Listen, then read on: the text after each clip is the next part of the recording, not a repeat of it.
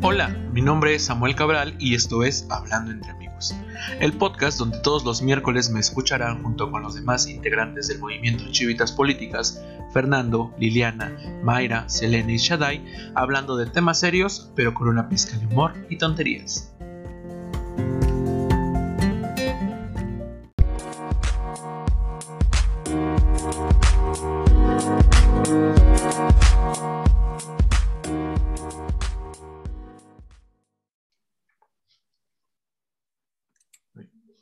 Amigos, ¿cómo están el día de hoy? Bienvenidos a su muy bonito podcast. Eh, para los que nos estén escuchando por primera vez, mi nombre es Samuel Cabral, pero eso probablemente usted ya lo sabe, claramente soy su conductor favorito en este y en todos los espacios en donde yo me presente sin lugar a dudas. Así que usted vaya al Instagram de Lili, de Mayra, de Selene, de Shaddai o de Fernando y díganles qué feo conduces, tengan a Samuel permanentemente y yo con todo gusto del universo les digo de cosas a ellos en sus Instagrams. Pero bueno, si usted no le caigo bien, y antes de que se vaya, vaya a decirme, tirarme odio en las redes sociales. Soy arroba samcbrl con doble M en todos lados, Facebook, Twitter, Instagram y TikTok. Pero como esto no se trata de mí, eh, pues como siempre, estamos aquí con otras dos personas. Pero antes de eso, me gustaría recordarles que tenemos redes sociales porque no vivimos abajo de una piedra y en todos lados estamos como Movimiento Chivitas Políticas y para ser más específico, en Twitter como Movimiento, no es cierto, en Twitter como Chivitas Política en Instagram como Chivitas Políticas, en Facebook Movimiento Chivitas Políticas y YouTube Mosip. Y pues si lo está escuchando en Spotify, pues ¿para qué le digo? Pues ahí lo está escuchando, no tanto no sea tonto ahí en casita, ¿verdad? Bueno, el día de hoy, como siempre, no estoy solo y me acompañan dos grandes amigos que hace muchísimo tiempo en realidad que no, que no veía, que no sabía nada de ellos, porque ellos sí viven abajo de una piedra en algunos momentos. La última vez que yo estuve en este, en este muy bonito podcast, hace como un mes, tuvimos a pura Pantera Negra, pura gente de la UAM, y hoy tenemos a puro Puma y pues yo, ¿verdad? Porque yo no soy de ahí. Este, así que si probablemente en alguno de los temas lo único que hagan estas dos personas sea condenar enérgicamente, bueno, ahí tienen la justificación de por qué hacemos eso, ¿verdad? De un lado del estudio está Emilio Ochoa. ¿Cómo estás, amigo de mi vida y mi corazón? Qué fantasía verte. Es que qué gusto verte, la verdad. Que tenía un rato que no te veía y y me, me, emocionó cuando me invitaste. La verdad es que cuando me dijiste, ah, va, porque no te había contestado, era porque se me fue. Ah, pero... Dale, porque ustedes, ustedes allá en casita no saben, pero al señor tienes que sacar cita para poder hablar con él. No, es que de verdad vi tu mensaje y dije, ah, suena súper chido. Y ya se me fue el pedo. Entonces dije, ah, pues ya. Luego le contesto, luego a ver qué onda. Y después me pusiste, ah, va. Y dije, no, ah, sí, cierto, esto está súper chido. Y ya fue cuando, pues, este, eh, pues la animé del todo, pero, pero nada, aquí estoy para, para poder este, darle un ratillo, ¿no? como el meme, ah, suena súper chido, ojalá se cancele. y del otro lado de nuestro muy qué bonito estudio, que por cierto es grandísimo, está Pamela Moreno. ¿Cómo estás, amiga de mi vida y de mi corazón? Ah, por, ustedes no lo están viendo porque ustedes nada más están escuchando esto, pero trae un outfit de gamer que, uh, uh, uh joyita, ¿eh? Ari Gameplays, quítate. ¿Cómo estás, amiga? Pues aquí ganando como siempre, claro que sí. Por algo soy la próxima, bueno, no la próxima Ari Gameplay, o sea, soy Pan Parker para la nueva comunidad gamer que me va a ver. Y pues conmigo sí vas a tener que sacar cita, ¿eh? déjame decirte cuando me haga mm. famosa. Ah, no es cierto. no, todo, todo está muy bien por acá. ¿Qué tal ustedes? Muchas gracias por invitarme. La verdad es que no tenía ganas, pero dije no tengo opción. No, no es cierto. Sabes que te quiero mucho. Eh, pero todo bien por acá. ¿Ustedes cómo están? ¿Cómo los ha tratado el confinamiento? ¿Qué tal todo? ¿Ya se registraron para la vacuna? ya, yo ya. Que, bueno, esa no es noticia, pero al rato te la comentamos porque miren, pasaron muchas cosas en estos últimos días. Entonces, pues ya veremos, dijo el ciego, ¿no? Eh, la dinámica para los que están escuchándonos por primera vez es la misma que todas las semanas, así que tiene dos, o se queda a escuchar mi muy qué bonita explicación, o puede ponerle pausa y escuchar otro capítulo donde no esté yo, ¿no? Pero para quienes sí se quedaron, básicamente tenemos tres ejes temáticos, noticias nacionales, internacionales, chismecitos del Internet. Normalmente siempre empezamos con temas nacionales, pero en esta ocasión, solamente tenemos una, hablaremos de temas internacionales como primer, como primer tema. Probablemente usted esté pensando que esta semana no pasó nada interesante y la verdad es que tiene un poco de razón. Digo, no, a nivel mundial creo que lo único interesante fue la noticia que vamos, va a ser la noticia que vamos a hablar el día de hoy. Pero fuera de eso, eh, no sé, creo que no pasó nada, pero Pamela es internacionalista, así que antes de entrar en la noticia y decirles cuál es, dinos qué pasó esta semana, aparte de lo que te haya pasado a ti, porque eso claramente no nos interesa. Bueno, en esta semana tenemos noticias como la legalización del aborto en Hidalgo. alto, alto. Ah, ¿Ya oyeron cómo, cómo era inter... O sea, ¿de qué sirve ser internacionalista si va a haber aquí nada más a México, dices? Yo estoy de vacaciones, no sé, no cuenta. Así le llaman ahora los paros, dices. Oye, no te pases, ¿eh? En cualquier momento pueden estar un paro. Nada más me dices si es activo o indefinido y yo con gusto estoy ahí para ti.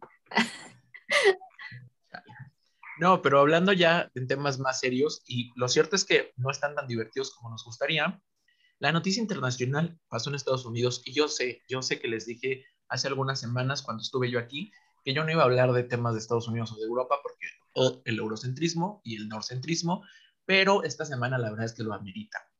Eh, nada más para ponernos rápido en contexto, en Miami se cayó un cacho de un edificio, así nomás, le dieron ganas de caerse, nadie sabe por qué.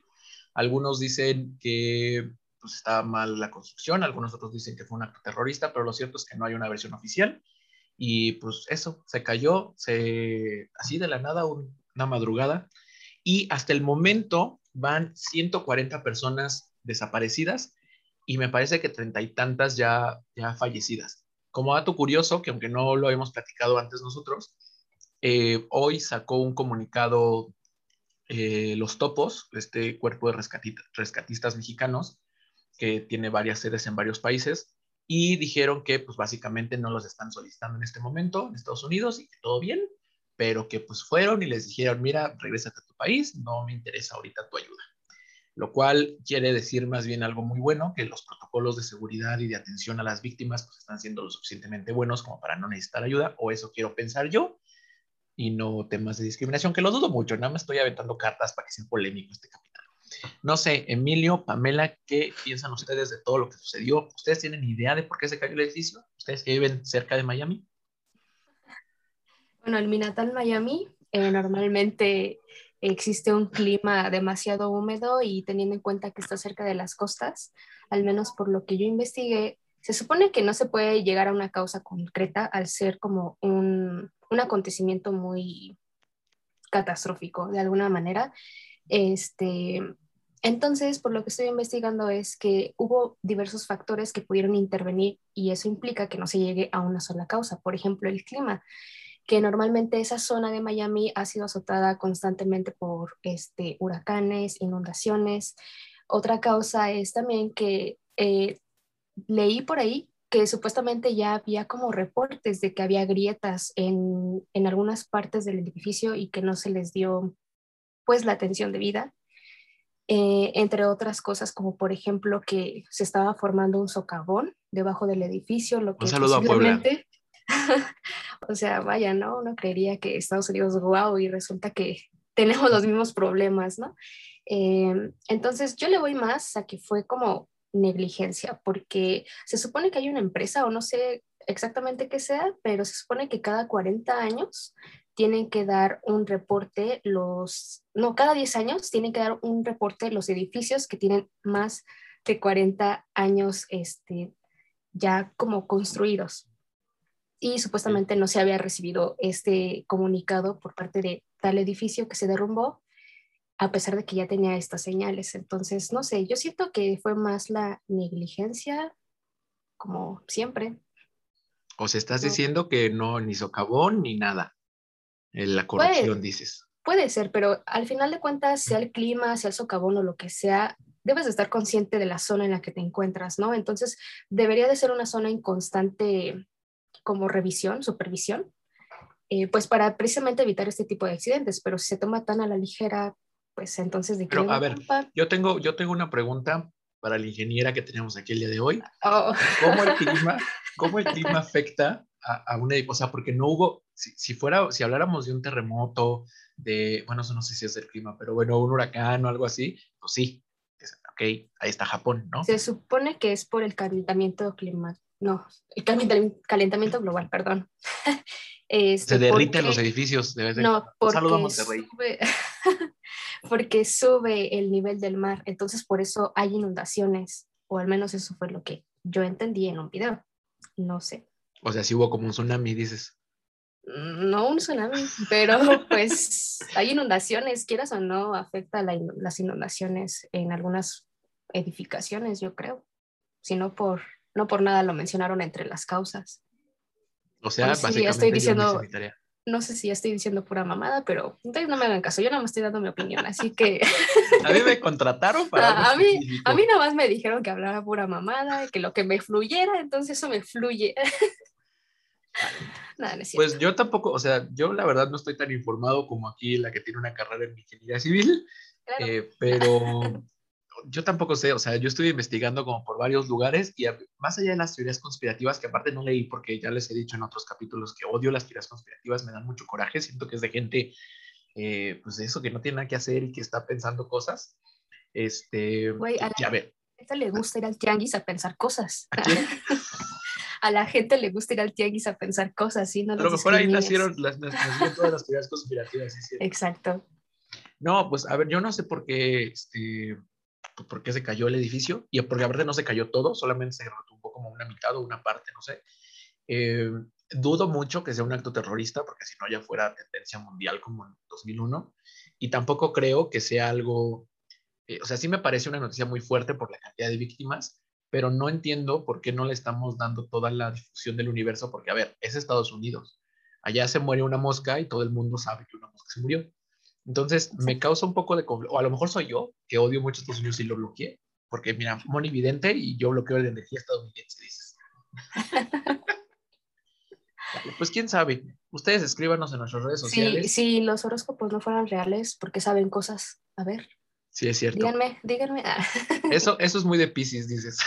que se caiga un edificio es muy de Acuario. Típico de, Capricar de Capricornio, planeta. Dale. Eh, estábamos teniendo un poco de problemas con nuestro otro invitado, pero miren, llegó justo a tiempo para ya no oír todo lo que dijimos, así que se va a tener que aventar un discurso original y no va a poder aplicar la de repito lo que dijeron con otras palabras y ya, ni modo. Emilio, cuéntanos, ¿tú qué opinas de que se cayó un edificio sin razón aparente? ¿Sí se me escucha? Simón, usted ah, díganos ahí en ¿Se este, escucha, Emiliano? ¿Se escucha? ¿Sí se escucha, profe?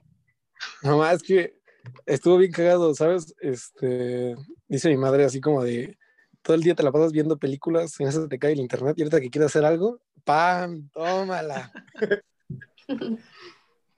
Chale. Pero, este, espera, ya me pude conectar así en su totalidad.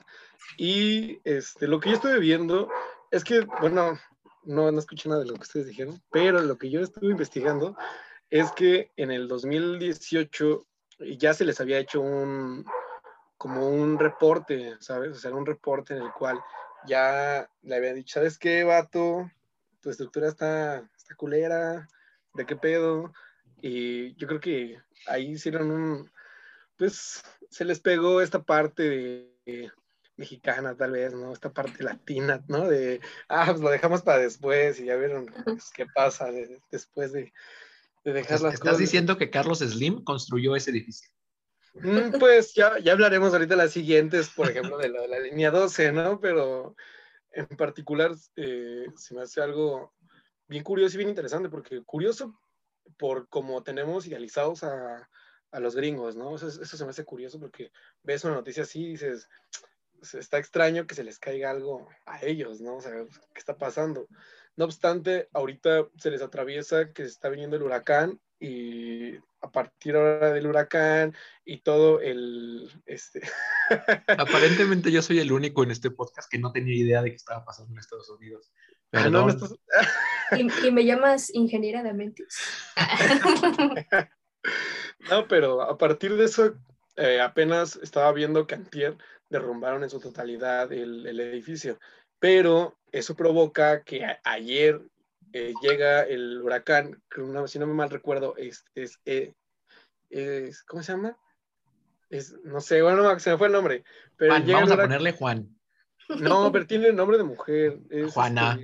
Este, no me acuerdo, la verdad es que no me acuerdo, pero ahorita ahora es lo que están teniendo esa, esa problemática, ¿no? Esa eh, punto intermedio donde ya tiró todo para poder seguir, porque a partir de tirar todo era, vamos a a enfocarnos al 100% y quizá sí, terminé de escuchar lo que decías sobre la ayuda mexicana que pues dice, pues qué onda, ¿no? Y eh, yo creo que a partir de que lo tiran es por eso que mencionan de que no la necesitan. No porque, eh, pues nada, más como, ay, no estos mexicanos, ¿no? Sino yo creo que también tiene un concepto de que ya tiene una organización propia y el derrumbarlo era un concepto de ya enfocarse al 100% en la búsqueda. Por eso lo derrumban. Pero ahora con el huracán se pausa todo y es ahora una problemática que tienen que enfrentar, ¿no? Sí está bien difícil, la verdad, pero, pero bueno, también eh, hay que como que pensar un poco menos político y más humanístico y pues eh, esperar que las personas que sigan ahí pues puedan ser encontradas, a menos, o más bien yo creo que en el peor de los casos pues si muertas ya están pues al menos que los familiares no tengan esta parte, ese acercamiento, porque yo creo que no hay peor cosa que alguien parta y no poderte despedir, ¿no? Bueno, entonces eh, creo que es eso, ¿no? Como ver puntos no tan políticos, también un, poco humanísticos, ¿no? Terminamos esta, esta sección bien triste. O sea, sí, estoy completamente de acuerdo con todo lo que dijo. Eh, pero miren, con ese final yo ya no puedo hacer bromas y tonterías, claramente es algo de respeto. Sí, que bueno, ojalá encuentren a todas las personas y ojalá estén bien. Pero pues nada, ya gracias por dejarme callado, me voy a quedar aquí, ustedes platiquen. No, sí, esto, sí, concuerdo esto de lo, lo, que decías de los, de los topos o de la ayuda mexicana, sí, eso es lo que le decía Pam hace rato. Eh, o sea, lo que me hace pensar en realidad es que tienen una muy buena organización para eventos de este tipo, lo cual está bien, y por lo tanto, pues no piden ayuda internacional, porque no nada más a, los topos les dijeron él, o sea, hubo también otros rescatistas y otras organizaciones de otros países y ayuda internacional que dijeron, ah, cámara, pues yo estoy cerca, que no sé, X país que esté cerca, ¿no? Y te podemos ayudar. Y ellos dijeron, no, mira, sí estamos bien. Eh, lo que sí es que en el comunicado de los topos decían que pues ellos eran muy respetuosos y que los habían tratado súper bien, pero que se habían dedicado sobre todo a capacitación. Entonces, eh, no sé, no, no, es la noticia, pero me da la impresión de que los trataron como, bueno, pues ya llegaron, este, ¿qué los ponemos a hacer? Pues nada, pues a ver, que den una clase de lo que saben hacer. O sea, algo así me imagino, ojalá no, pero miren, yo no, yo no soy en los topos, entonces no sé. Pero bueno, pasemos a noticias nacionales. Eh, estas noticias también tienen que ver con, un derrumbe, con algo, con una tragedia, pero son menos tristes, creo. A mí me da un poco de coraje, pero a ver qué piensan ustedes. Eh, tenemos en México un señor muy rico, eh, arriba la burguesía, diría él, arriba las élites, y pues se le ocurrió este, pues, construir el metro de la línea 12 y se cayó, ya hablamos de eso en algunas semanas pasadas, Dicen por ahí los peritajes que en realidad hubo menos pernos de los que debía, dicen pues, que no se les da mantenimiento, o a lo mejor era algo, eh, pues no sé, de todo un poco. Pero lo importante de esta semana es que el señor Slim, el dueño de la empresa constructora, se reunió con nuestra cabecita de algodón y dijo, miren, yo me ofrezco voluntariamente a pagar y a remodelar todo ese, o reconstruir más bien, todo ese tramo de la línea 12 y que todo esté bien y ustedes no tienen que pagar nada porque yo soy una excelente persona y yo quiero leer a hockeys como eh, Guillermo el Toro. Yo no estoy muy de acuerdo con eso, ni con su olor ni con sus decisiones. A mí no me cae muy bien Slim, y probablemente nunca nos vaya a patrocinar en este podcast, pero ya veremos. Este, Seguramente Carlos Slim limpiándose con un billete de mil lágrimas, ¿no? Pero de dólares, ¿no? Acá. Escuchando, hablando entre amigos bien enojado, no puede ser.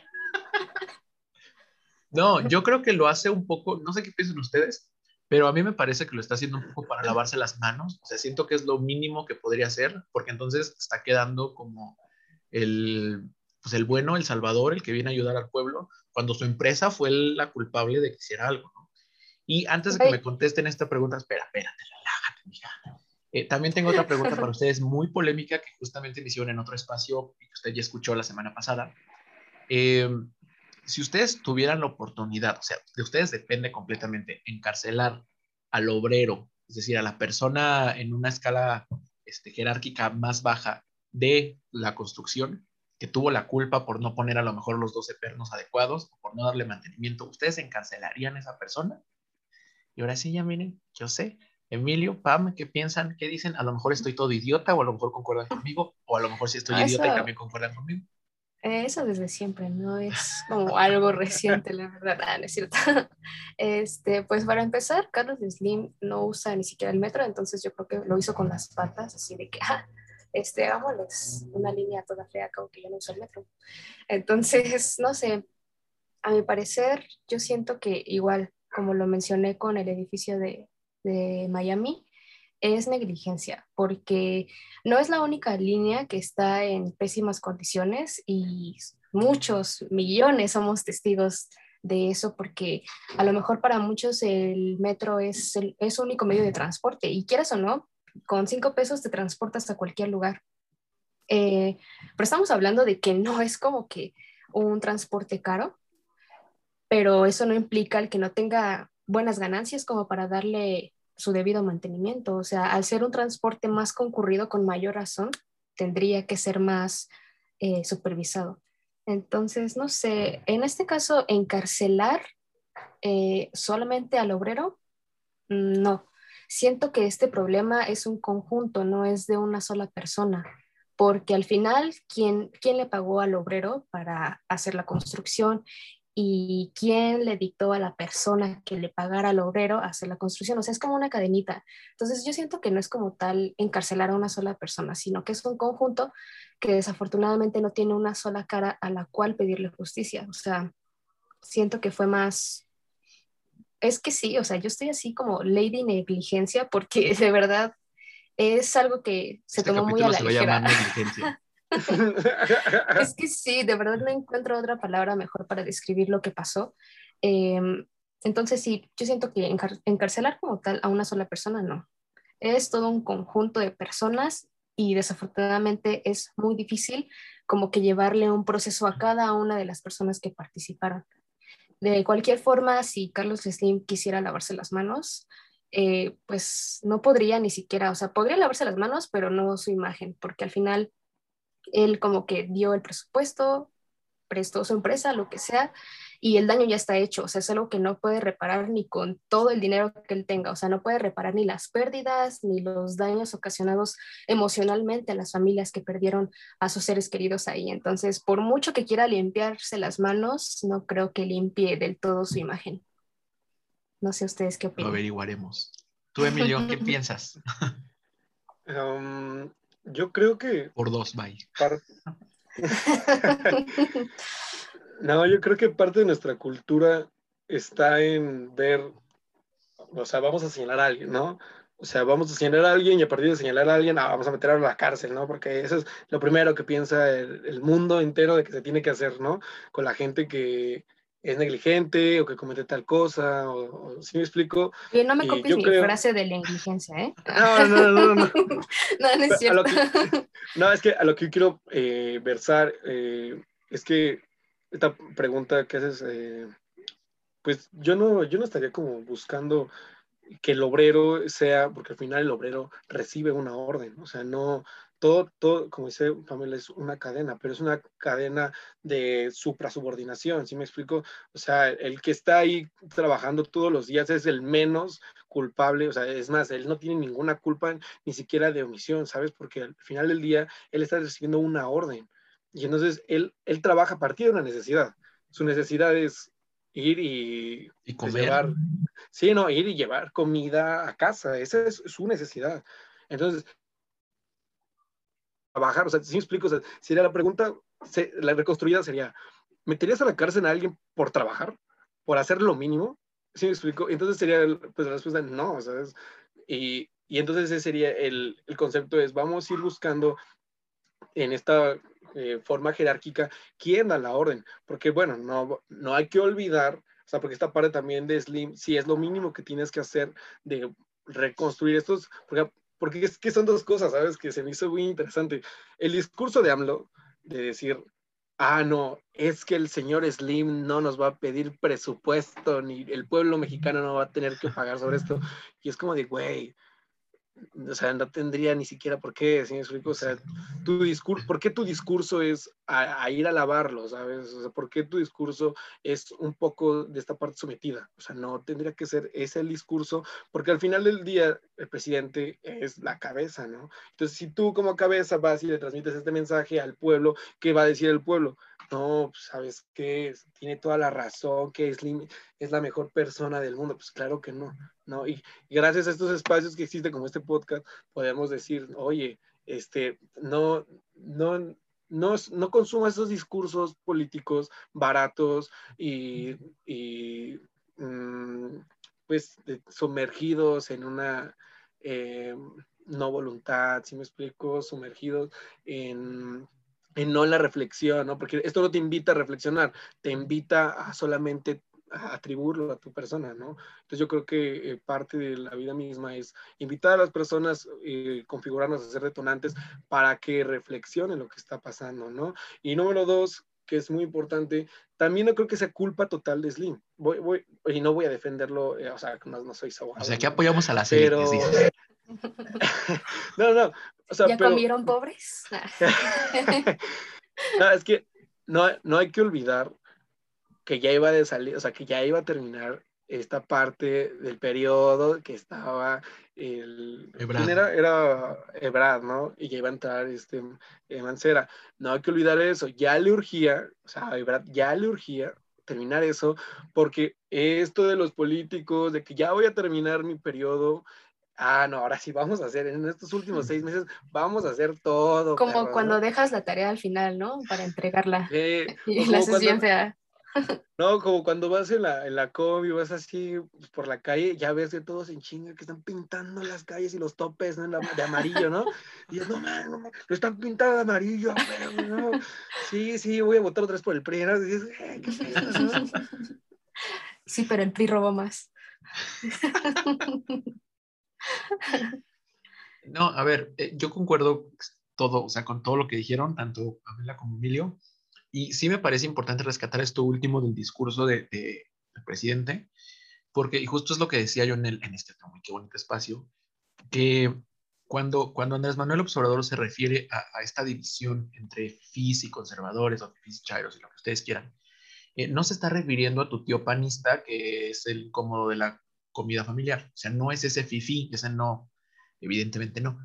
Es más bien a todas estas élites económicas, es decir, a toda esta gente que tiene un montón de dinero a tal grado que tiene una casa en cada país, este, cada potencia mundial o más, y que puede fácilmente irse de este momento y sacar todas sus empresas y entonces arruinar. Esos son los sitios a los que se refiere. Eso por un lado. Y entonces por el otro, también me parece muy incongruente para empezar esta propia reunión. La entiendo mucho. O sea, mi, visión es, por supuesto, las élites económicas y, y, políticas pues siempre van a ir de la mano y ni modo que se tiren ahí pedradas. Pero sí me parece muy, muy poco acertada, porque aparte justamente esto que dijo Emiliano, Emilio me parece que tiene toda la razón, no se puede eh, argumentar que el Señor nos viene a salvar de esta catástrofe horrible que, que, él mismo cometió, pero eso no lo vamos a decir más porque no quiero morirme. Entonces, este, o sea, sí, que muerto el Sí, aparezco suicidado. Ese compa ya está muerto. sí, hay que,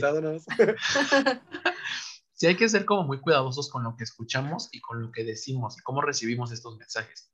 Y por último, esto que también dijo Emiliano, Emilio, ah, que la que se cayó, el señor Ochoa, el abogado Ochoa, gracias. Este... Emilio, Emilio Ochoa, por favor. un saludo a los emilianos. Eh, ya hasta se me olvidó que Ah, sí, sí, sí.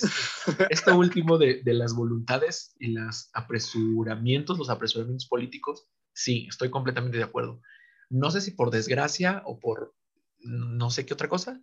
Creo que todo el golpe político se lo está llevando ahorita Claudia y eso probablemente afectará mucho en su carrera política, pero ya veremos en el futuro qué pasa sin lugar a dudas, concuerdo también con, con, los dos, no es una responsabilidad directa de, o sea, esta visión punitivista de, pues encarcelamos a alguien y ya se acabó, y no nada más lo encarcelamos, sino que le aumentamos 300 años a su condena y se acaba el problema. No es por ahí. Como dijo Pam, hay que agarrar a toda esta serie de personas hasta, probablemente sea la última vez que me vayan a escuchar esto, decirlo, pero hasta que el dinero pueda pagar la justicia porque a Slim evidentemente no lo van a agarrar, a Mancera evidentemente no lo van a agarrar, eh, a Ebrad tampoco, que aparte Ebrad pues, está haciendo un trabajo espectacular, y estoy haciendo comillas, gente, para que no me odien los panistas, en este, como embajador, ¿no? Entonces, evidentemente no va a ir la justicia por ellos, pero por el jefe directo del, del, trabajador o por el propio trabajador, evidentemente va a salir su nombre en algún momento y lo veremos en todas las noticias, ¿no? Entonces, no sé, no sé si tengan algo más que decir de esta no tan divertida noticia, pero a lo mejor hay algo más. Pues ya nomás como... Ah, bueno. No, va. no, tú primero. eh, no, yo nada más eh, creo que la, la campaña política de Claudia no creo que esté tan que esté tan ahí, que se esté ensuciando. Yo creo que más la de Brad, ¿sabes? Esa, esa al final del día como que me suena a que va por ahí encaminado, porque por eso sale todas las mañaneras, por eso está ahí tanto hablando, por, e, por algo está tan eh, su figura eh, apareciendo tanto, ¿no? Entonces por ahí se me como que ocurre que va a ser una de las opciones para mandar a candidato presidencial. Entonces, y, y, que ahí no olvidemos de que en tres años les vuelvan a sacar esto y le peguen durísimo y con mucha razón, ¿eh? O sea, esto no, pero, pero, pero es lo triste, que lo, lo, lo, que importa es este discurso político para irse manejando en el poder. Y, y, y, entonces dice uno como, ¿nosotros qué? ¿No? O sea, nosotros, ¿qué onda? Nosotros somos los que tomamos el metro, ¿no? O sea, al final del día, ustedes sí se dan con todo y están jugando con este discurso entre ustedes, pero, pero pues a mí, yo tengo que usar el metro, entonces a mí que me cargue la chingada, ¿sabes? Simón. Sí, aparte en esto de lo que hablan del discurso, también siento que tiene mucha influencia en las personas de decir, ok, este, hubo un daño terrible,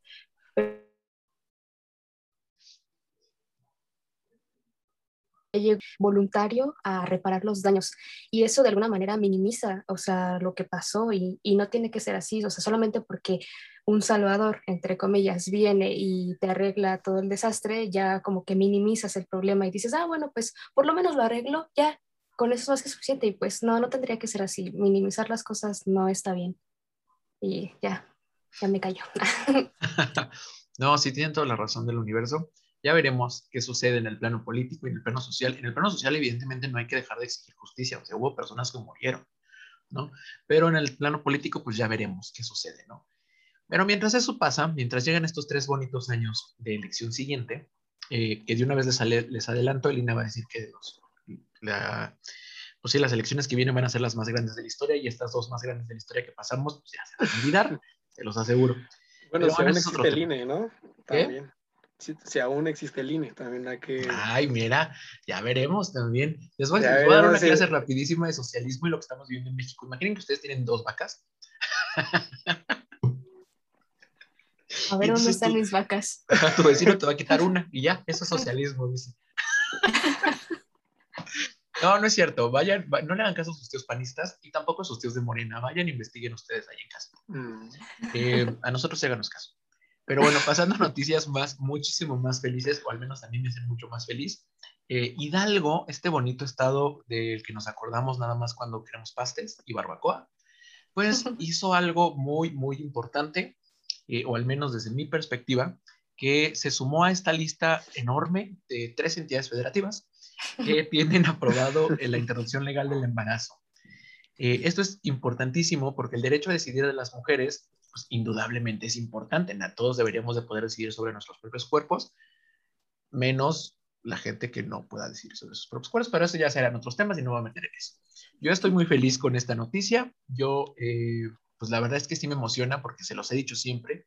La interrupción legal del embarazo no solamente beneficia a mujeres, sino también a hombres trans y a personas no binarias o intersexuales. Entonces, lo cierto es que es una lucha de varios movimientos, es una lucha que eh, pues yo celebro con toda la este, diversidad del universo, pero probablemente Emilio o Pamela nos digan, ah, asco, mejor que hicieron los y entonces tendremos aquí que decirles de cosas. No sé, ¿qué piensan ustedes, queridos amigos? Pues déjame decirte que yo soy pro vida y en este momento voy a abandonar la... aquí se acaba el podcast. Hasta aquí se acaba. Nada, no es cierto. Eh, a mí también me pone muy feliz, aunque a la vez triste de que nada más sean escasas tres entidades las que han aprobado eh, la despenalización del aborto, porque exactamente como dices, no hay ninguna otra explicación más clara y concisa que cada quien, eh, seas hombre o mujer, lo que seas, lo que decida ser, nadie puede decidir por tu cuerpo ni por tus decisiones, o sea, nadie, nadie, Free Britney. Sí, o sea, nadie, nadie tiene ese poder sobre ti, solamente tú. Eh, pero como dices, es un proceso bastante largo, bastante complicado. Creo que existe mucha, mm, pues no sé si llamarlo ignorancia por parte de algunas personas que están en contra porque bueno, ya sería meternos a un tema de esto del ser vivo y de que no. Mire, para esto los traje. Vamos a meternos a ese tema. si oh, usted es panista, este es el momento de abandonar el podcast. Este, o del pez, ¿no? Candidato del ah, pez. Sí, cierto. Qué oso. Este, bueno, la verdad es que siento que va a ser muy difícil que todas las personas, absolutamente todas, lleguemos a un mismo acuerdo, a una misma opinión, a una misma decisión sobre el aborto. Este, pero afortunadamente es algo que debe de ser individual, o sea, y como mujer, eh, más, porque al menos yo desde mi experiencia puedo decir que eh, siempre tienes que estar como regida por ciertos estándares. Y si tú no cumples esos estándares, resulta que eres una mala mujer, no, no es digno de una dama y cosas y comentarios por el estilo que dices, mm, ¿todo bien en casa? Entonces, al hablar del aborto es un, tema más complicado, o sea, ya no se trata de estándares, se trata de tu salud, se trata de tu integridad física. Entonces, yo también estoy completamente a favor del aborto, este, y no significa, porque creo que muchas personas tienen eso en mente y de verdad no sé cómo les cabe, pero de verdad muchas personas piensan que esto del aborto es culpa de la mujer, o sea, de que, ah, para que abren las piernas, ah, es que esto, ay, es que para que andan de... Como la señora que grita, mata bebé, mata bebé. Exactamente. Entonces, y realmente, a pesar de que es una responsabilidad al tratarse de una concepción, tanto del hombre como de la mujer, al final quien alberga al ser humano en el cuerpo es la mujer. Entonces, por lo tanto, le corresponde a la mujer decidir sobre su cuerpo. Eh, y entonces se me fue la onda de qué iba a decir. Espérenme tantito. Estaba un poco inspirada. Este, pero bueno, ya, a lo que voy es que ya me acordé. No entiendo cómo les cabe a las personas en la mente de que se eh, despenaliza el aborto, es como que, ah, hoy me embarazo, mañana voy a ir a abortar y la siguiente semana me embarazo, hoy sí, otra vez a abortar, gente. O sea, no, claro que no, o sea, aparte de que es riesgoso como tal, o sea, no es como para que a cada rato estés yendo a abortar, o sea, están, no sé si están mal de sus cabezas o no sé qué pasa por ahí, pero bueno, creo que es un gran avance, o sea, vamos poco a poco, apenas son tres, esperemos que en unos años ya sean los 32 este, estados, esperemos, de verdad lo espero con ansias porque creo que eh, todos tenemos derecho a la salud, eh, seamos hombres, mujeres, quienes seamos, o sea, todos tenemos derecho a la salud y no se nos debe negar por ningún motivo. Y pues bueno, en lo que me carburan más las ideas, dejo hablar a Emilio porque va a decir, morra, si quieres me invitas a tu podcast, me invitas. ya, perdóname, Y ahorita Emilio viene enojado, como, no, ¿cómo es posible que andemos fomentando esto? No puede ser. ya me voy a desconectar, banda, la verdad es que... Aparte de provida, soy panista, ¿no? Ah, no ya. Porque van de la mano esos, vatos. Esa, esa gente es así. Un saludo a la Facultad de Derecho. Sí, la verdad es que sí. Porque, bueno, ahí está bien raro porque son priistas, panistas, entonces, no, sí le dan con todo, pero, pero bueno, gracias a la vida misma, no, no estoy permeado de esas ideas, ¿no? No, no, no. Y a mí también me da mucho gusto, ¿sabes? Eh, más allá, porque, bueno, yo no voy a hablar como de, la mujer ni nada, no me corresponde a mí. Sin embargo, sí puedo decir que es un concepto en el cual es, es, como este efecto, así cuando, o sea, cuando lo leí, como que pensé en lo siguiente, en, la, en la siguiente idea.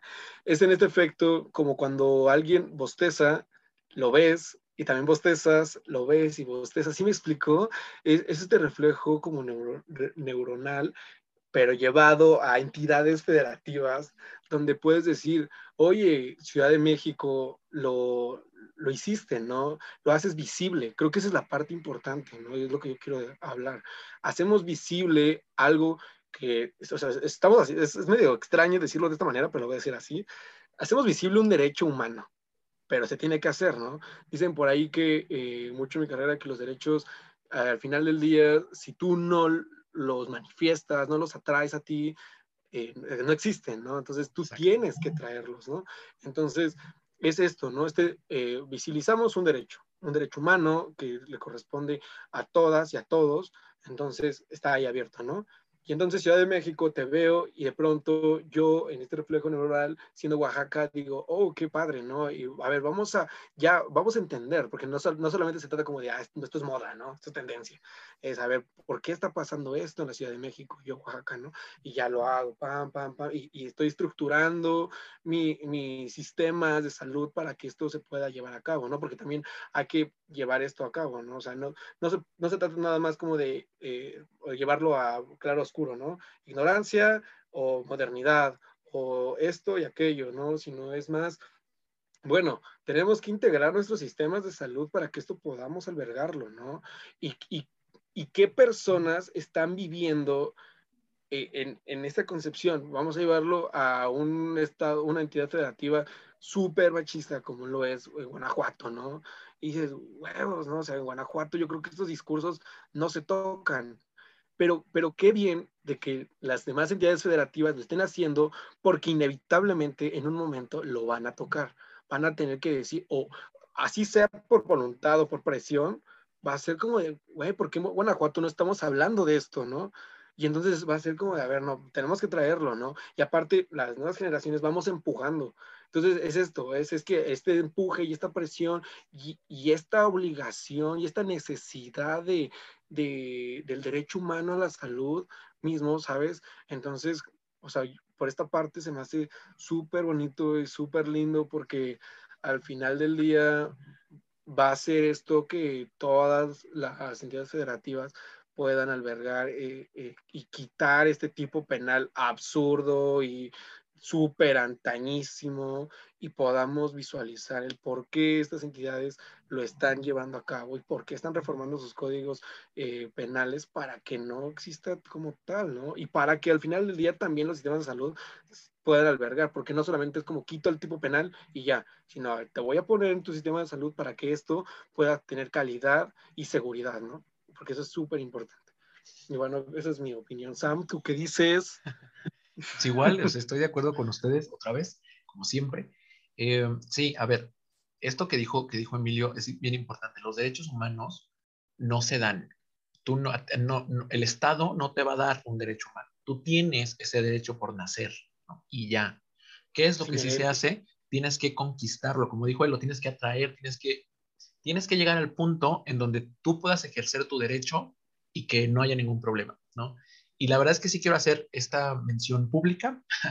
Eh, no fue gracias, no es gracias a los partidos políticos y a los legisladores del Estado de Hidalgo, ni Oaxaca, ni Ciudad de México, que son las únicas tres entidades que pues, tienen este acceso eh, eh, a la interrupción legal del embarazo, es más bien a la presión de grupos, sobre todo de chicas feministas, que han estado ahí porque se están muriendo, porque la, la banda sigue abortando aún en condiciones de clandestinidad.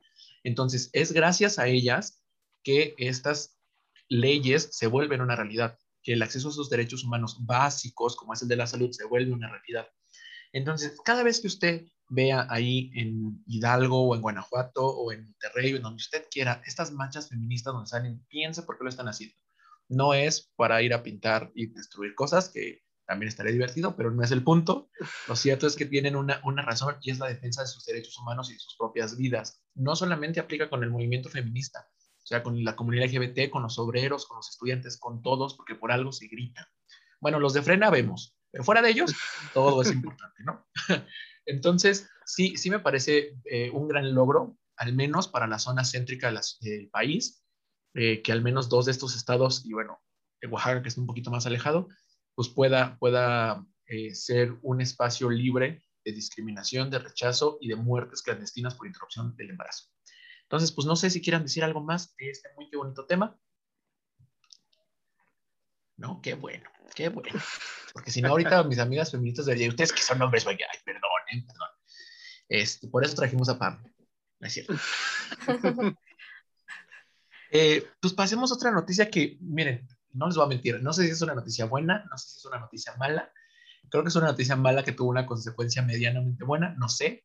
Eh, Creo que es la noticia más dura, ¿no? ¿O, sí. ¿Tú qué piensas? ¿no? O sea, bueno, yo al final del día se me hace, no porque las demás sean menos importantes, pero creo que es la más dura por las cuestiones, y ya, ya sabes, es una influencia, pero pues presenta el, el pedo.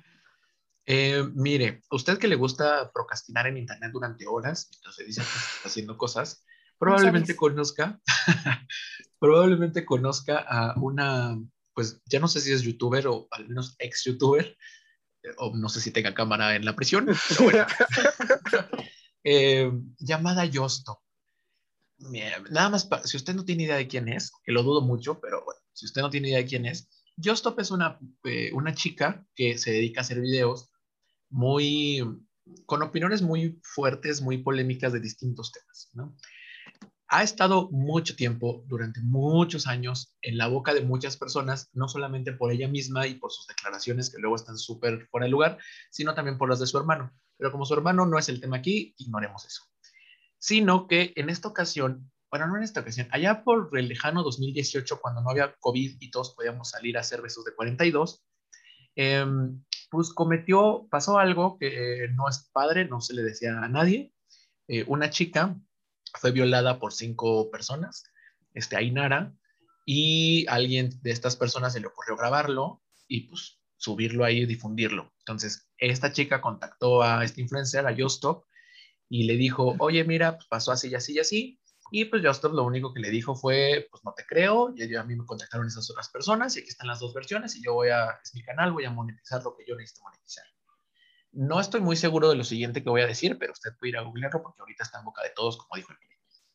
Eh, aparentemente, creo que no subieron el video, pero sí subieron como pequeños cachitos o imágenes eh, de forma original esta niña a YouTube y luego los bajó porque YouTube se lo bajó y luego ya nada más describió cómo estaba la situación con el video, ¿no? Bueno, pues después de una pelea legal de dos o tres años, hace poquito decidieron vincular a proceso a Yosto y por fin fueron a su casa a sacarla, eh, arrastrarla y a decir, mira, ya te agarramos, aquí está este, pues, las consecuencias de tus tonterías, ¿no? Ella sigue diciendo que, está, que es inocente y todo esto, pero el abogado de Ainara ha estado presentando pruebas bien hechas, bien bonitas, y la verdad es que la otra señora lo único que tiene que decir es que es inocente porque así lo dijo Dios.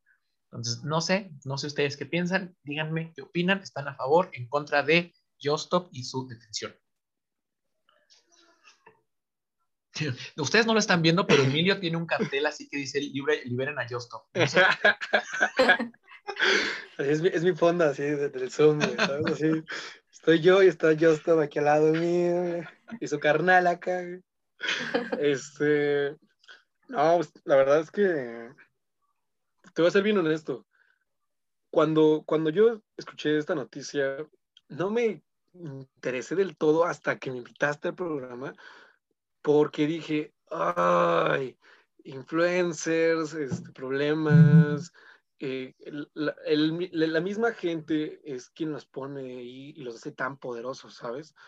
Y entonces dije, ay, como que no me quería meter a, estudiar el tema del todo. Por lo mismo, tenemos el, el ejemplo que se llama Riggs, creo. Ah, entonces dije, ay, qué hueva esta gente, ¿no? Tanto poder que les dan y tanta penejada. Y ya después, leyendo, dije, no, esto tiene que hablarse, eso se tiene que visualizar. ¿Por qué? Porque tanto poder tienen y a tantas personas llegan que el no hacerlo sería un error de nuestra parte, ¿sabes? Sería un error de nuestra parte eh, el hecho de decir, oye, sí, tú persona que llegas a millones de, otras más personas, ¿con, qué discurso te estás manejando, sabes? Porque lo que yo estaba leyendo es que a partir de ese video que ella saca, ella dice, en mi teléfono tengo el video, está aquí almacenado, aquí está, aquí lo tengo, ¿sabes? Y está describiéndola, ¿no? Y está eh, como externándose de cómo es esta, eh, esta chica y la insulta, le dice que es su, culpa, ¿sabes? La, eh, o sea, le, le echa el pedo a ella, ¿sabes? Y entonces yo creo que a partir de eso eh, es, es, importante, ¿no? Y entonces no, no considero que, que Justop sea, eh, ¿cómo se llama? Inocente para nada. O sea, porque sí sale su madre, ¿no? Diciendo... Ay, todos no, nos, nos tuvo en nervios un segundo.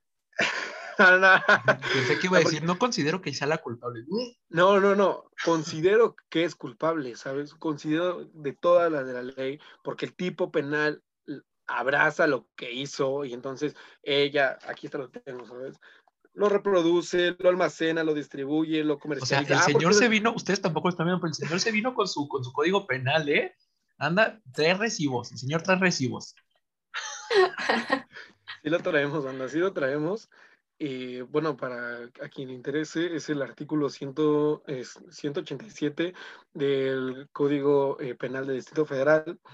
Y eh, sí, sí cae en el tipo penal, ¿sabes? O sea, sí, sí lleva a cabo la acción. Porque algo con lo que estaba leyendo que el abogado, si es, el abogado, si es abogado, no, no sé si es abogado de, de la chica, eh, pero es, o sea, también creo que la prueba más dura que le dio en esta parte, porque bueno, has de saber que, el, bueno, las personas que no sepan, que se distribuye el proceso en tres partes, ¿no? La inicial, que te investigan, te hacen una carpeta de investigación, cuando ya después te vinculan a proceso y te acusan, y ya después la audiencia oral, ¿sabes? Entonces, eh, en esta primera audiencia le da con todo y dice, ¿sabes qué? También comercializas, porque tú, Just Stop, eres una persona, eres una youtuber y el que ha hecho que tú montes este video en tu plataforma te genera un recurso. Y entonces, e-, eso son pruebas tan fuertes y tan contundentes que yo no veo por dónde, eh, porque creo que es abogada, o no sé si es abogado de Justop, lo, la vaya a poder este, como salvar, por decirlo entre comillas, ¿no? Porque realmente está bien metida en este, en este problema y el, y el hecho, creo que la reflexión clara es, usted persona que sigue a cierta a otra persona que, que se monta a hacer contenido en Internet, revise con qué discurso lo está haciendo. Creo que eso es lo más importante de todo porque al final del día, el, el, hecho de que la metan o no en la cárcel no te va a repercutir a ti, Samuel, o a ti, Pamela, o a mí, Emilio, ¿sabes? Son a nosotros, pues, al final del día, pues es su, vida, ¿no?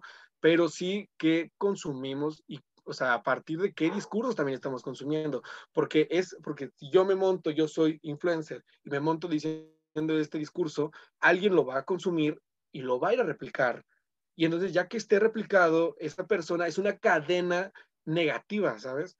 Entonces, al final del día, y tampoco vamos a decir, no, porque la condenen para que esa cadena negativa no, no, no exista. Ya existió, pero ahora vamos a, a poder eh, repreguntarnos qué estamos consumiendo y lo que estamos haciendo realmente en Internet está dejando algo y bueno, eso es como mi primera parte, creo, Sam, que, que, quisiera, quisiera... O sea, esto viene por partes, dice. ¿eh? Agarre, este es el momento de agarrar unas palomitas, dice. No, no, es que es, también quisiera saber qué, qué dice esta, ver, Pam. Pam. Ah, bueno, en esta parte yo estoy de acuerdo contigo que debemos de tener mucho cuidado a quién le damos voz, a quién posicionamos en un lugar que pueda influenciar a otras personas. Debemos tener muchísimo cuidado. Este, pero por otra parte, algo que estuve reflexionando fue que ese a veces es un problema cuando un problema tiene una cara. No sé si me explico. Que en este caso, este problema, la cara eh, principal es Justo. ¿Y eso qué provoca? Que las personas se enfoquen en ella, en qué hizo, qué no hizo, etcétera. Pero, ¿dónde quedan las personas que abusaron de claro. la chica? ¿Dónde? Tu fan. ¿Dónde están las personas eh, que están cuestionando por qué aún no están detenidos?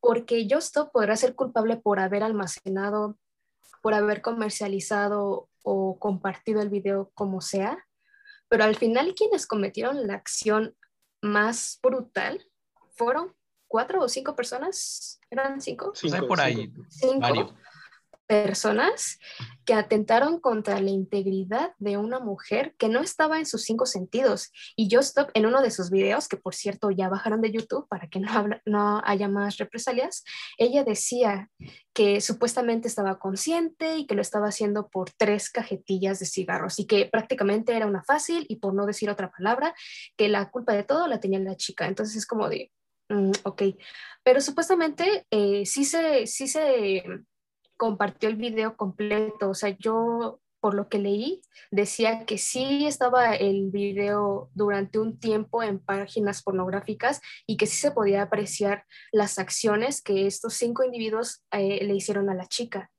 Entonces, muchos argumentaron que la chica claramente no estaba en sus cinco sentidos. Entonces, ¿cómo puede llegar Stop a decir, ah, es que lo hizo por tres cajetillas de cigarros mientras estaba perdida completamente? O sea, ¿Cómo, ¿Cómo puedes decir eso? ¿Cómo una persona va a ser lo suficientemente eh, razonable como para decir, ah, sí, te dejo que me hagas lo que quieras? Porque hay descripciones muy fuertes, que no sé si pueda mencionarlas aquí, pero hay descripciones muy fuertes sobre lo que le hicieron a la chica en el video y que yo stop lo minimice a decir, ah, fueron por tres cajetillas de cigarros y eso le pasa por fácil y por, por otras cuestiones. Entonces, a mí lo que me preocupa más no es tanto lo que le pase a Justo, porque al final creo que es un avance que la hayan detenido, que hayan abierto una carpeta de investigación en su contra. De eso es como de ah, gracias eh, por comenzar a darle importancia a este tipo de problemas. Pero lo que más me preocupa es dónde están los otros cinco individuos que fueron parte del acto. O sea, ¿dónde están? O sea, Just nada más es la cara del problema, pero realmente nos estamos enfocando en las personas que causaron el problema, porque incluso hasta en las descripciones de dicho video decían que estos individuos se reían de ella, o sea, ¿y dónde están? ¿Dónde está la gente eh, preguntando por ellos? No, es que lo que importa ahorita es que Stop se vaya a la cárcel o no. Y también algo que me parece curioso es precisamente de que como a muchas personas no les caía bien Stop, pues prácticamente la sacrifican con que sí, que se vaya a la prisión y ahí des como que descargan todo su odio hacia ella y no tanto porque les importe el caso, sino porque en sí, en su personal, les ha de caer mal, yo no sé.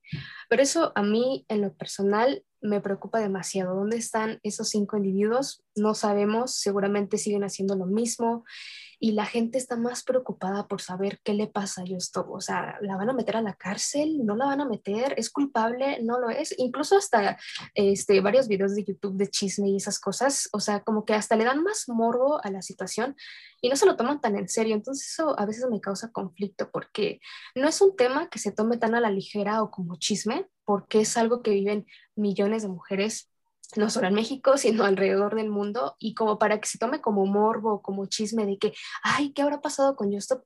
No, mi ciela, o sea, ¿qué está pasando con las cinco personas que abusaron físicamente y hasta emocionalmente de ella? Porque la chica dio una declaración de que ni siquiera sus padres les había contado la situación. Entonces, imagínate ese, esa tortura en tu mente de de saber lo que te hicieron y no tener la confianza o el apoyo en alguien para poder contárselo y liberarte de esa carga. O sea, tuvo que cargar con, valga la redundancia, con esto, con este peso emocional. Entonces, la verdad no me imagino todo lo que sufrió esta chica. Sin embargo, prefiero más que se encarcele a las cinco personas que abusaron de ella a que se encarcele Justop, porque al final Justop es una figura pública, en cualquier momento con unos millones paga y sale y fin, se acabó el problema, por lo menos la condenaron, por lo menos este, le hicieron caso a, la chica esta y no fue como que, ay, sí, este, te violaron, bueno, déjate, hago tantito caso, pero al rato que pague yo, pues ya todo queda arreglado, ¿no? O sea,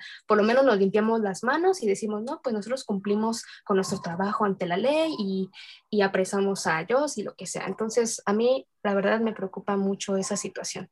No sé ustedes qué opinan. En realidad estoy, eh, o sea, concuerdo con lo que iban a decir y justamente quería llegar a estos dos puntos que ustedes dos tocaron. Por un lado, si quitamos a, Jocelyn de la ecuación, si imaginemos que estamos hablando de una violación eh, múltiple de una chica X, como lo era Ainara, sin el contacto de un influencer, pues en realidad esto no estaría en la misma situación en la que estamos. En primer lugar, no sabríamos, probablemente, y en segundo lugar, como no sabríamos y no haríamos presión, ni siquiera se llevaría la justicia. ¿no? sea, la justicia es de quien puede pagarla. Eso por un lado. Y por el otro, pues también tiene toda la razón Pam cuando nos dice que, o sea, sí está bien que se haya enjuiciado, encarcelado, este, vinculado al proceso a esta chava, pero lo cierto es que hay otras cinco personas que cometieron el delito inicial. Sin ese delito, Jostop tampoco hubiera hecho lo, siguiente, ¿no? Entonces, sí me parece también, eh, odio decir cortina de humo, lo detesto, detesto esa frase, pero lo cierto es que sí me parece una pantalla para decir, estamos haciendo algo. O sea, si hay justicia, con lo que se ve, como dice con la primera cara de la moneda, ¿no? Pero lo cierto es que hay toda una estructura detrás que no estamos viendo o que no le estamos prestando tanta atención, ¿no? Ojalá eh, sirva esto como primer paso para que entonces todos los juicios de los otros güeyes pues, también se lleven eh, pues de manera correcta, ¿no? Y otra cosa importante es esto que decía, que decía Emilio, de a quién estamos dando voz. A ver, es verdad que los influencers, las, los comediantes, las personas que están de ese lado de la pantalla tienen una responsabilidad para con su público. Quieran o no quieran, la tienen. Aunque no quisieran tomarla y aunque no les guste como esta gente de la cotorriza y así, que dicen que pues, ellos hablan de lo que quieran, está bien, es su plataforma, pero sí tienen una responsabilidad que no quieren aceptar, que no quieren ver. ¿no? Eso por un lado. Y por otro lado, también es bien importante entender que como audiencias tenemos una responsabilidad de qué contenido consumir. ¿vale? O sea, podemos ver a memes muy divertidos de Disney en la página de Memo Aponte, pero atrás hay un güey con denuncias de acoso, ¿no? Y a menores de edad.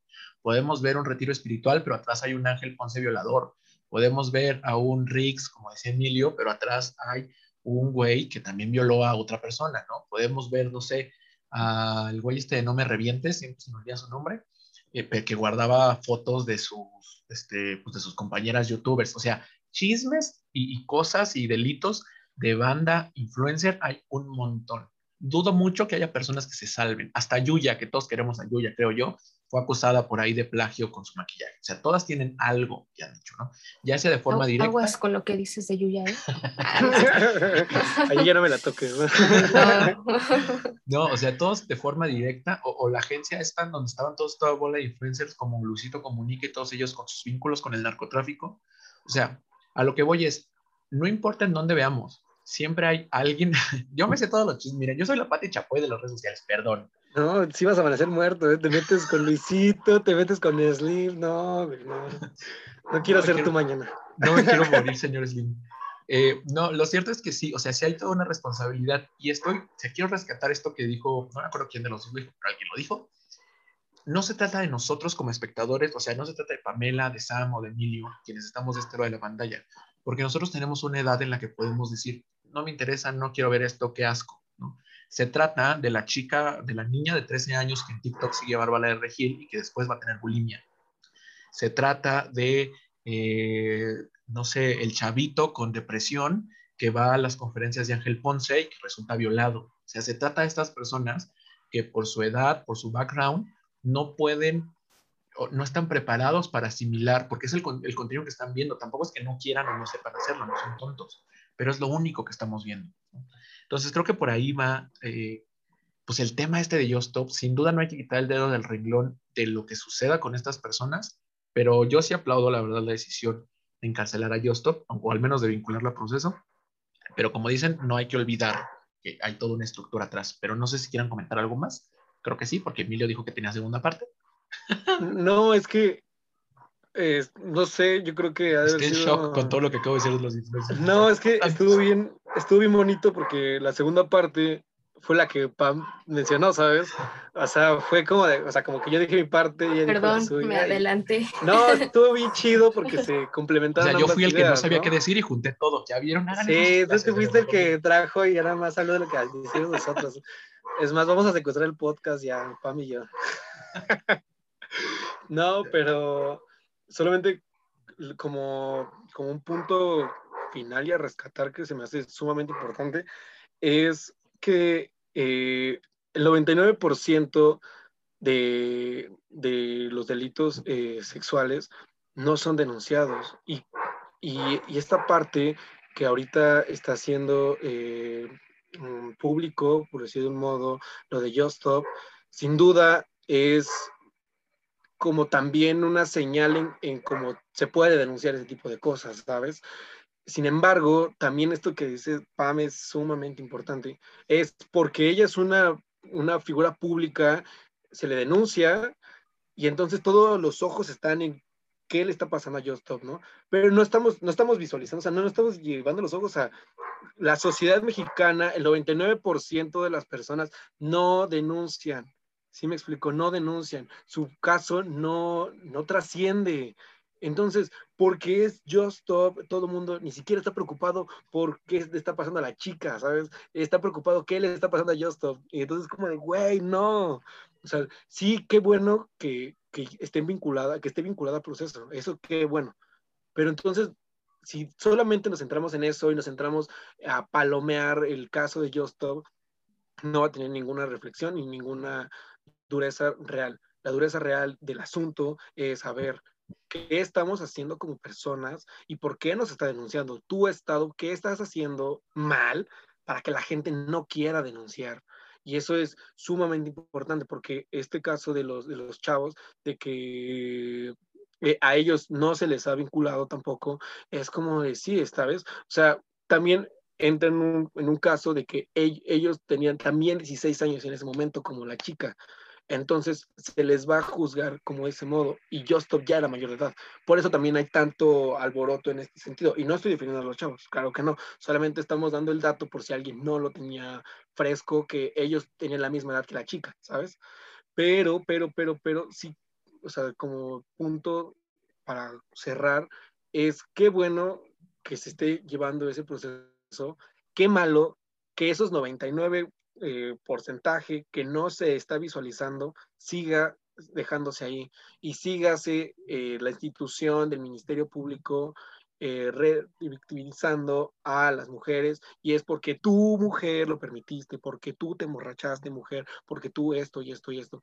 Creo que eso es fatal, fatal. Ahorita está ah, alumbrándose esto, por decirlo de un modo, pero realmente la visualización del caso no es solamente Stop, es tu institución, qué estás haciendo, tu estado, qué estás haciendo, y eso es importantísimo, y eso es lo duro, no tenemos que hacer eso, y también tenemos que dar los medios para que eh, más mujeres puedan llevar esto, y este, esta frase que dijiste se me hace sumamente dura y gruesa, que la justicia es para quien la puede pagar, toda la razón, toda la razón, porque abogados penalistas para poder llevar estos procesos de estas mujeres que no pueden denunciar se quedan así. Entonces, creo que tendremos que ser una, sociedad más eh, pensante en ese sentido. Y bueno, yo que estudio Derecho, poder hacer algo de mi parte, ¿no? Que yo haya, pues me, me, me vinculo y poder eh, resultar y hacer instituciones funcionales para las mujeres y para los hombres. O sea, si necesitan abogado, ahí está. ¿Tú, Pam, algo que quieras decir? Pues yo solamente daría como una conclusión y es que es importante que este tipo de casos los usemos como reflexión para dejar de ser indiferentes ante estas situaciones. O sea, no porque tú no las vivas significa que no pasan, porque eso es hablarlo desde tu privilegio y la verdad es que la realidad allá afuera es completamente diferente. Yo siento que este caso, al, ser como visible para muchas personas por medio de una figura pública, eh, al final es bueno porque, como les digo, visibiliza el problema y te hace entrar en razón de que si te puede pasar a ti, te puede, me puede pasar a mí y a mi hermana, a mi amiga, a mi mamá, a quien sea. Y es como un momento de reflexión para dejar de ser indiferentes y no solamente juzgar a las personas, o sea, porque al final eh, Justop lo que hizo fue entrometerse en una situación que no le correspondía. ¿A qué me refiero con esto? A que ella opinaba de la chica, de que por tres, por tres cajetillas de cigarros, que porque era una fácil.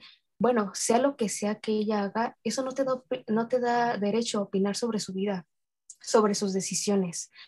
Eh, y sí, sería eso, o sea, dejar de ser indiferentes y darnos cuenta de la realidad, por muy dolorosa que sea, darnos cuenta de la realidad, porque si no, este tipo de cosas van a seguir pasando y la verdad es que no es agradable para ninguna persona este, sufrir este tipo de actos y mucho menos para esta chica que, como dijo Emilio, o sea, todos se enfocan en esto, pero nadie se enfoca realmente en lo que está viviendo la chica, en toda esa presión social que está cargando sobre sus hombros de que, ay, seguramente lo haces por dinero, ay, es que solo quieres tener tus cinco minutos de fama y minimizan realmente lo que ella sufrió, lo que ella vivió, o sea, le quitan ese poder.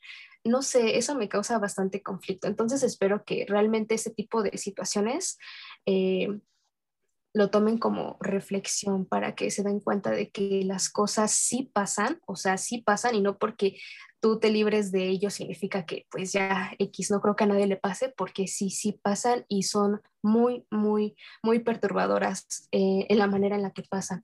Entonces, pues sí, esa sería mi parte. Va, va, va, va.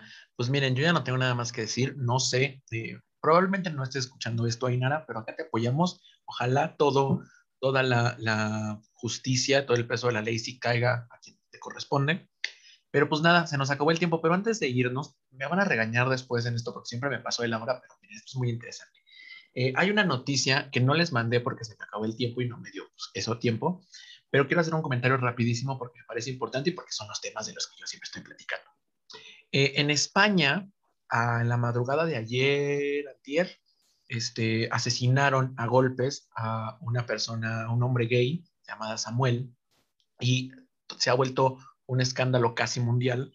Bueno, mundial, ya saben, este mundo desarrollado, ¿no? Porque, eh, pues justo eso, estaba saliendo de un bar y alguien le empezó a gritar de cosas, le empezó a gritar este, cosas homofóbicas y entre 13 personas lo golpearon hasta asesinaron. Sé que no estaban en las noticias que les mandé a ustedes dos, a Pamia y a Emilio, pero nada más quería comentarlo porque es importante señalar, uno, qué está pasando en otras partes del mundo, dos, qué está pasando en otras partes del mundo con la comunidad LGBT, y tres, que no porque seamos un país primermundista significa que nuestros problemas ya se terminaron. Lo cierto es que por acciones como la que le pasó a Samuel y por la cual ya no está en este mundo, es que se necesita un mes del orgullo. Existimos todo el año y no solamente en junio. Es súper eh, no sé si coincidental, no sé cómo se diga, pero que coincidencia eh, que haya sucedido después de, junio, pero digo, no aplaudo su muerte en lo absoluto, pero me parece que esto nos da un reflejo de que todo el año estamos aquí y es inaceptable que estos discursos y estas acciones sigan estando presentes en cualquier país Pero bueno, no sé si quieren decir algo rapidísimo sobre esta noticia o pues ya. Yo solamente diría que ese tipo de actos, la verdad es que dejan mucho que pensar de, la sociedad en la que vivimos, sea en España, sea en China, en México, en donde sea. No porque seas primer mundo significa que no tengas este tipo de problemas sociales. Creo que algunas veces en los de primer mundo son hasta peores. Este, pero no sé, yo creo que eh, en este caso, como tú dices, eh, no solamente existen un mes, o sea, existen todo el año. ¿Y dónde están todas las empresas que se solidarizan con las personas LGBT? O sea, siempre cambian su foto de perfil iniciando el mes, termina el mes y de repente lo quitan, pasan este tipo de, de cosas y ¿dónde están? ¿Dónde está esa solidaridad? O sea, ¿dónde? Ahí te das cuenta de que solamente es, pues, no sé si marketing o lo que sea, pero pues no es justo jugar con este tipo de movimiento solamente porque te traen una monetización extra, o sea, te traen dinero extra, te traen más fama, no sé. A mí se me hace algo muy repugnante, la verdad, y yo no comparto esa idea de que las empresas solamente cambien su, imagen una vez al, al, año y que ignoren los, los verdaderos problemas alrededor de esta comunidad. Simón. Emilio, no sé si quieres decir algo. Nada más como comentario final, que pues sí es, sí es complicado y justamente eh, las empresas van y eh, hacen marketing con estas cosas que realmente ni siquiera tendría que verse desde ahí, ¿no? O sea, creo que lo ven como algo para vender y no, no se trata de vender y no se trata como de, ah, yo persona de esta comunidad, lo quiero hacer solamente así como diversiones. Oye, te estoy diciendo que me visualices, ¿sabes? Que veas lo que soy, y que no por como soy, tengo que ser tratado diferente o tengo que ser tratado con discriminación, con violencia, porque yo creo que amar es amar y no importa que se, de quién se trate, sino solamente es a partir de eso y que en lugar de que las campañas estén haciendo estas, eh, eh, esta publicidad como para venderse a sí mismos, tendrían que hacer publicidad más concreta para que llegue el mensaje a, todas y a todos y pueda hacer, ah, bueno, sí, yo persona que quizá no pertenezco, bueno, sí, es que mi perra empieza a chillar. Un saludo a la perra. bueno, que persona que quizá yo no pertenezco, no tengo que verlo así, ¿sabes? No tengo que ver como, ah, no, no, yo no pertenezco, ¿no? ¿Sabes? Tiene que ser como de, al final del día yo respeto y estoy para apoyar y seamos una comunidad. No tiene que ser como esa comunidad, no, tendría que ser como colectivo, ¿sí me explico? O que ser una sola que solamente se dedica a amar. Exacto. Igual, ya como comentario, miren, hoy hablamos de Samuel, pero hace un año hablábamos de Jonathan Santos y hace año y medio hablábamos de la doctora Elizabeth y entre más de rasquemos, más. Y eso solamente los nombres que conocemos. O sea, lo cierto es que hay un montón, como lo decíamos hace rato con el caso de Ainara, hay un montón de crímenes de odio y de crímenes en general que no sabemos. Pero bueno, desafortunadamente se nos acabó el tiempo y nos pasamos esta vez por mucho, pero miren, no lo voy a cortar, probablemente me regañen por esto, pero... Eh, el punto es, gracias por estar aquí, quien se haya quedado y quien llegó hasta el final y nada más le adelantó para escuchar las conclusiones, pues mire, también gracias. De todos modos, a nosotros nos van a, ganar las vistas y las, reproducciones porque somos influencers, dices. Eh, no, lo cierto es que, pues nada, muchísimas gracias. Pam, ¿cuáles son tus redes sociales para decirte que la gente vaya y te diga que está de acuerdo contigo o que estás toda mensa? este, en Facebook me encuentran como Pam Parker y en Instagram guion bajo Pam Parker, igual en Twitter. Así que ahí síganme.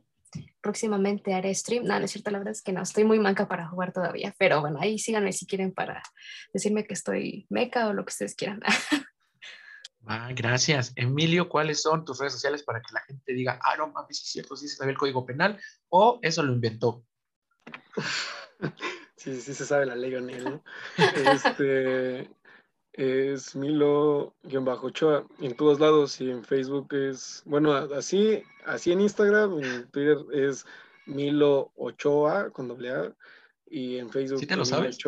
Sí, pues nada más que solo esas tres uso. Instagram, Milo-Ochoa, Twitter, eh, Milo Ochoa y eh, en Facebook, Milo Ochoa. Y a cualquier cosa me pueden escribir, me pueden, de cualquier asesoría que lleguen a necesitar o así, pues ahí estamos para, ayudar, para poder, este, eh, pues, a servirles, ¿no? Ufas, pues ahí está, qué fantasía. Sí, así que si ustedes necesitan o platicar con alguien o tener un abogado o un internacionalista, pues miren, ahí hay dos, ahí hay dos. Entonces, ustedes vayan a seguirlos a sus muy bonitas redes sociales y de todos modos, si se les olvidó, pues lo están viendo aquí en la descripción de este muy bonito capítulo en Spotify o en Apple Podcast o donde sea que lo estén escuchando. Yo soy Samuel Cabral, Sam CBRL con doble M en todos lados, Facebook, Twitter, Instagram y TikTok. Y Movimiento Chivitas Políticas también en todos lados, Mosip en Facebook, en YouTube y pues en Spotify, Mosip también más. Entonces, pues nada, muchas gracias, Pam, muchas gracias, Emilio. Qué fantasía poder tenerlos aquí platicar un rato con ustedes. Los quiero mucho. Yo no te quiero, pero gracias. Nada, no es cierto, te quiero con todo mi corazón. Por, invitarme, gracias a, Pam porque es una que no la veía, entonces mucho gusto ver que ya tienes hoy con los gamers, toda la onda. Me van a hacer bullying para ya salirme de aquí. no, ya saben que sé que les echan muchas ganas, entonces qué bueno que siga este podcast y cualquier cosa estamos para, para ayudarte.